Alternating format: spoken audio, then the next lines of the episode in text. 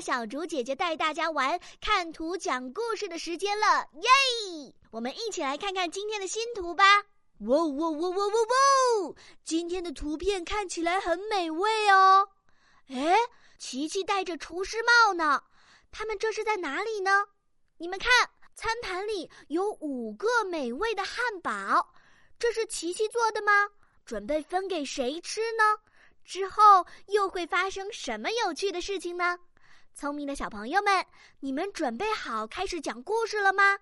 先点击暂停播放按钮，然后来留言区发挥你们天马行空的想象力吧！小猪姐姐相信你们讲的故事一定特别精彩。